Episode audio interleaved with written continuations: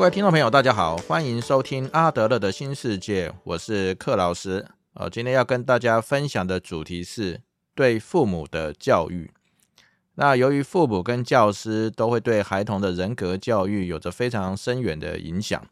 那父母会填补学校教育的不足，那教师则会矫正家庭教育的缺陷。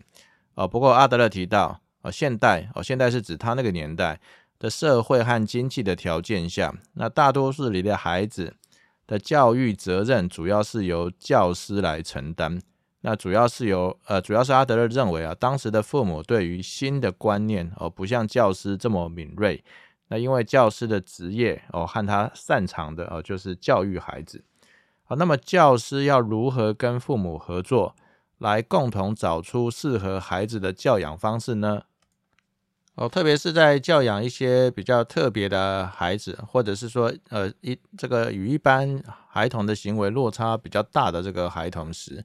那教师在教育这一类的孩童的时候，可能要先教育他的父母，那彼此才有可能站在同一个水平，哦，或者是把沟通的频率调整成一致，哦，那才有可能让家长跟教师合作。哦，首先我们就来看第一部分，哦，教师与家长可能的冲突。那么先看一下家过去的家长的一些状况。那家长呢，主要是受到传统的哦比较旧的教育方式所局限哦，所以阿德勒认为很可能很难一下子就跳脱出来哦。比方说，有人可能认为用威权高压的方式来教育小孩子哦，才能让小孩子听话。那么阿德勒就举例说，呃，有一位中学的校长哦，曾经用指责和批评的方式来教育自己的儿子。哦，不过这种高压责骂的方式，哦，几乎使他的儿子崩溃。哦，后来这位校长在跟阿德勒谈话的时候，哦，自己有意识到这一点啊，所以他回家了之后呢，哦，就对自己的孩子，哦，改用说教的方式来教育小孩。啊，不过由于这个小孩太过于懒散，哦，用讲的方式呢，好像也没什么效果。那结果，这位校长又丧失了耐心，呃，动不动就发起火来。所以这个孩子一旦做出呃父亲不喜欢的这些动作行为哦，这个父亲就会对他发火，那并且又回到过去那样子哦，用尖酸刻薄的话来批评他的儿子。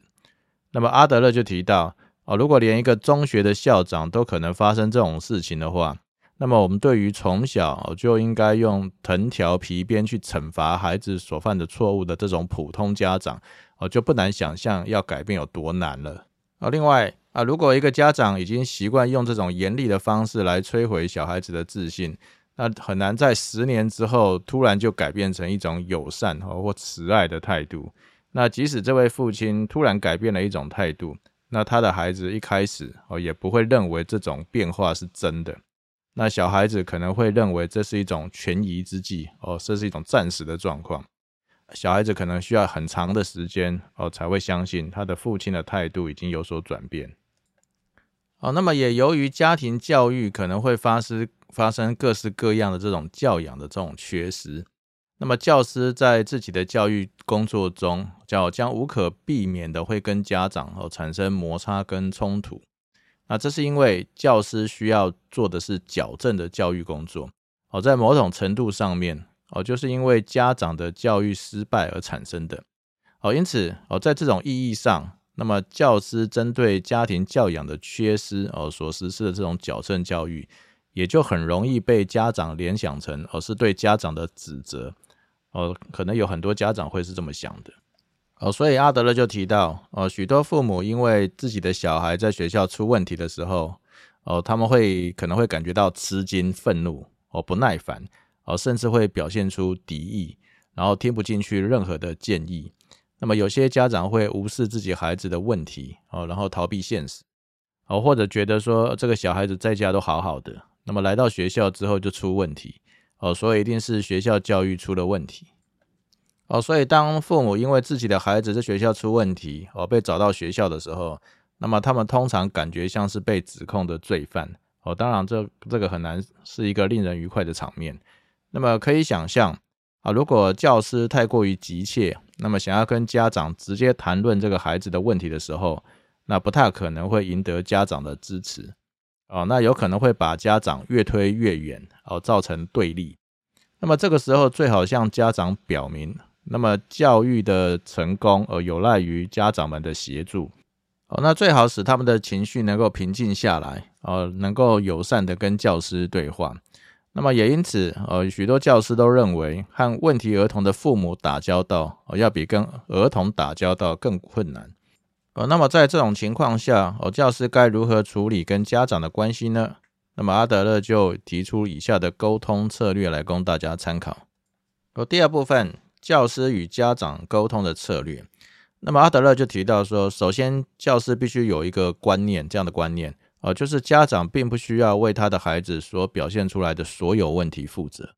那主要的原因前面有提到过，那家长毕竟不是专业的教育者，那通常只能按照过往的经验，呃，或者是传统来教育小孩。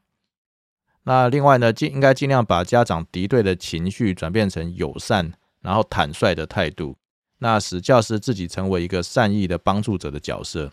那么也就是要向家长表明，哦，教师教育要成功，那有赖于家长的协助。那使他们平静下来之后，才可以友善的跟教师对话。再来呢，阿德勒特别提到说，即使有充分的理由，哦，也绝对不应该指责家长，啊，那因为直接指出他们过去行为的错误，哦，其实并于事无补。哦，如果教师这个时候高高在上，哦，告诉父母，那这里做错了，那里做错了，哦，或者是用教条的方式和他们谈话，那这样子只会冒犯这些家长，哦，使他们不愿意和教师合作。那再来呢，就是如果家长认为他们对孩子的教育中忽略了什么，做错了什么，那这个时候，那也不要让他们觉得，哦，教师也是这样认为的，哦，因为孩子会变坏，而不是一朝一夕形成的。而是有一个历史的过程，那么跟个人的健康因素啊、家庭、社会环境和学校等等都可能有关系。哦，再来，阿德勒提到，哦，即使我们知道家长的错误在哪里，要如何改正，那么教师也不应该贸然的提出来。那因为这样子会让家长觉得，哦，似乎是在强迫他们。那再来是向家长提出建议的时候，那不应该用权威的口气，而是尝试用可能。也许哦，或者是你也许可以这样尝试一下等等这种沟通方式。那最后呢，阿德勒提到教师要做的哦，就是尽力使父母采用新的方法。那么如果教师哦能够和父母达成一种协议，那改变他们的态度，那使他们能够按照教师的方法的话，那么就有可能让这个孩子哦更容易回到正轨。啊，那么由于不是每个教师都懂得这些沟通的策略哦，那这些策略也不是一下子就可以掌握的技巧。那阿德勒就提到呃以下的这个富兰克林的沟通方法。第三部分啊，富兰克林谦卑的沟通方法。那富兰克林哦，就是班杰明富兰克林哦，他是美国的开国元勋之一，那么也是杰出的政治家、外交家、科学家、发明家。那同时，他也是一个出版商、印刷商、记者、作家、慈善家以及共济会的成员。那么最为人所知的哦，就是他在雷雨天放风筝，然后发现了电的故事。那么避雷针也是他发明的。那富兰克林在他自己的自传中提到哦，由于有人认为他是一个很骄傲的人，那这种骄傲经常表现在谈话之中。那不仅认为自己一定是对的。哦，而且有点咄咄逼人和嚣张跋扈，好，因此他决定尽力改正自己这种毛病和愚蠢的行为，哦，所以他就在自己的道德清单上面加上了谦卑这一项，那给自己定下了规矩，好，第一个就是绝对不直接对抗别人的观点，那当有人提出一个他认为是错误的观点的时候，那么富兰克林不会直接跟别人对抗，那他避免当场指出。他其他人观点之中荒谬的地方，而是说，哦，他的观点在有些情况之下可能有他合理的地方，哦，不过在我看来，目前的情况似乎有点不同等等。哦，第二点就是绝对不直接肯定自己的看法，那么他甚至逼迫自己，哦，在表达一个确定的观点的时候，哦，避免使用肯定、当然。我认可哦，或者是毫无疑问等字眼哦，而是要使用我认为哦，我的理解是，或者是我想事情有可能是这样的哦，或者或者是目前在我看来哦这些沟通方式。那么他很快的就发现哦这种沟通的方式呃产生了种种改变的好处。啊，首先是他和别人的对话之间更愉快了。当他用这种谦卑的方式跟别人提出观点的时候，那么别人也更容易接受哦，反对的意见也变少了。那另外呢，就是即使有时候自己错了哦，也不会显得太过于羞愧哦。最后是，如果自己的观点碰巧是对的，那么他也更容易说服别人，然后放弃自己的观错误观点来站到富兰克林这一边。哦，所以那富兰克林刚开始采用这种谦卑的做人方式的时候，哦，不得不压抑自己原本的这个习惯，啊，不过久而久之，哦，习惯就成自然了。哦，那么富兰克林最后在他自传中提到，哦，骄傲是人自然情感中最难克制的，啊，虽然我们掩盖它，和它搏斗，哦，打倒它，阻止它，想要克制它。但是呢，他总是不肯灭亡哦，并且随时会抬露抬头露脸哦，繁荣滋长哦，这个是指骄傲的本性。那么在我们的历史当中，经常会看到他啊，那甚至呢，我们会认为自己已经完全克服了骄傲。那么我们也有可能哦，因为自己现在的谦卑而骄傲。那么阿德勒就提到啊，虽然富兰克林提到这种沟通方式哦，不一定适合各种情境哦，不过富兰克林的话还是让我们了解到哦，那种咄咄逼人哦，想要置人于死地的做法哦，是多么的不合时宜。那么重点是哦，是多么的无效。那如果我们考虑到没有家长的合作，那么教师将什么也做不了。那么为了帮助孩子。那我们必须要采取类似富兰克林的方式来沟通，因为在这种情况之下，哦，去证明谁对谁错，哦，或者是想要显示出自己的优越感，哦，已经不重要了。那么重要的是找出一个能够帮助孩子的有效方法。哦，另外呢，呃，刚刚提到的这个富兰克林分享的谦卑的这个沟通方式，哦，这种谦卑是一种态度。啊，不过如果我们对于一个人的世界观是如何被形塑出来的，有更多的认识的话，啊，其实就会了解到每一个个人哦都有其独特的世界观，啊，所以你的世界观跟我的世界观，呃，比喻起来像是处在平行世界哦，其实也不为过。哦，那我们在第二季的第四集的节目哦，节目名称是你的世界不是我的世界哦，里面就提到这些观念哦，所以。我的认知和想法可能是对的、适合的，而另外一个人哦提出不同的认知跟想法，可能也是对的哦，也是适合的哦。也因为对于一个人的世界观哦与认知的机制有更多的了解，那么自然而然就会表现出这种谦卑的态度。那么也因为每个人都有他的独特的生长环境哦，跟独特的心理发展历程。那么，因此，哦，阿德勒就特别提到，要把孩子的生活、人生视为一个整体。哦，最后是第四部分，哦，就是把孩子视为是一个整体。那么，也就是考虑孩子的问题的时候，哦，要连带考虑他所处的环境中的各种因素。那么，以刚刚提到的这个高压、严厉、打骂的教养方式为例，那如果这个孩子的家中是用比较严厉、哦打骂的方式当成教育方法的话，那如果这个小孩子的成绩不好，那么在学校哦，老师没有考虑到他家庭的教养方式哦，就用惩罚的方式来惩处他的话，那么他把成绩单带回家里给父母看哦，又会再被打一次。那这种情况下，就像阿德勒所说的哦，一个问题被处罚了两次，那这种双重惩罚哦，可能会带来可怕的后果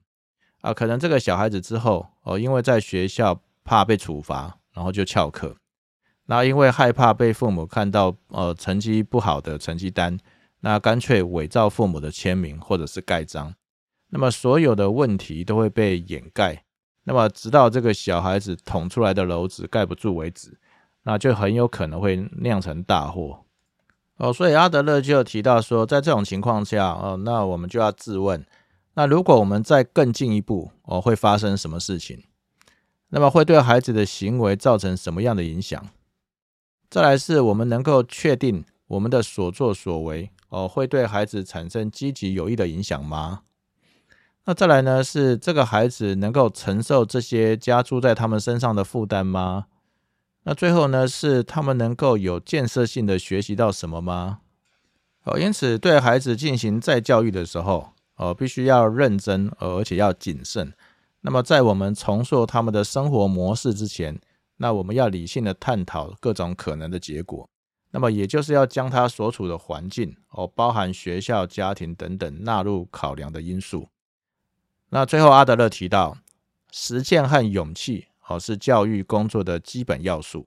那么，就像是另外一颗不可动摇的基本要素，哦，就是不管出现什么情况，总是能够找到挽救儿童的办法。而阿德勒最后提醒的是，啊，我们正进入一个对儿童的教育不断有新观念、新方法和新理解的时代。那么，科学正在破除陈旧的教育习惯和传统。这些新的知识，呃，把教师的责任置在置在置于一个更重要的地位。那么，同时也使得他们更能够理解儿童的问题，那赋予他们更多的能力，而去帮助孩子。重点是要记住，单一的行为如果脱离了整体的人格，就没有意义了。我们只能连接到整体的人格，那么把人视为是一个整体，哦，并且把他的问题。也视为整体的一部分，才能够更理解和认识这个孩子，也才更有机会挽救这些孩子。哦，以上的分享内容就到这边。呃，今天分享的内容主要来自于阿德勒的《儿童的人格教育》哦这本书。哦，那推荐给正在为儿童教养而烦恼的家长们哦，以及曾经是儿童的我们哦，让我们有机会透过检视儿童的人格发展。哦，来了解过去的我们和为什么会变成现在的我们。好，谢谢大家的收听。